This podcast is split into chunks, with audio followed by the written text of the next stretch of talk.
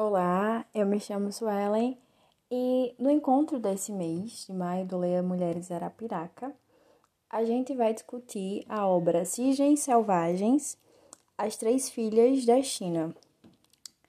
É, a gente pode perceber que é uma obra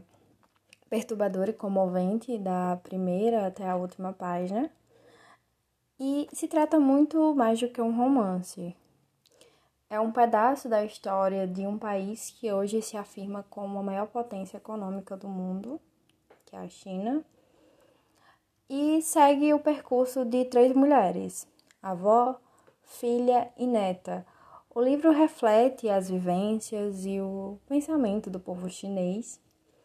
desde o tempo feudal dos senhores da guerra, da república e da invasão japonesa do norte da China até a Guerra Civil e a Revolução Cultural de Mao.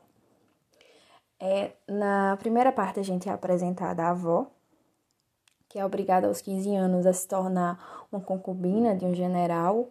e enfaixava diariamente os seus pés para que esses se tornassem pequenos e graciosos como uma flor de loto, o que se traduzia em deformações irreversíveis que condicionavam a mobilidade das mulheres para toda a vida. Essa prática era dolorosa e começava por volta dos 5 anos de idade. Bom, recusá-la era, era vetar a possibilidade de vir a ter um bom casamento,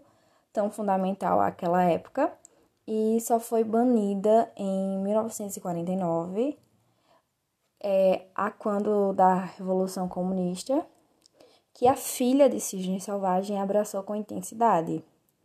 Ela se apaixonou por um rapaz que seguia fielmente os ideais do Partido Comunista, acompanhou a seu lado a longa marcha de 1934 e a Revolução Cultural, que, com todos os excessos de uma ditadura fechada, acabaria por destruir a felicidade da sua família e até a sanidade de seu companheiro. Já Neta, a autora de Cisne Selvagem, chegou a pertencer à Guarda Vermelha, mas uma bolsa de estudo levou até Londres, onde ela decidiu investigar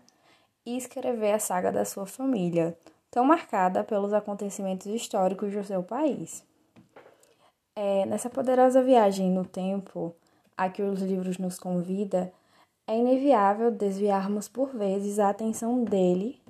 por pensarmos na história que o nosso, o nosso próprio país viveu nesse mesmo período, nas histórias de nossos avós, das nossas mães e de nós próprias.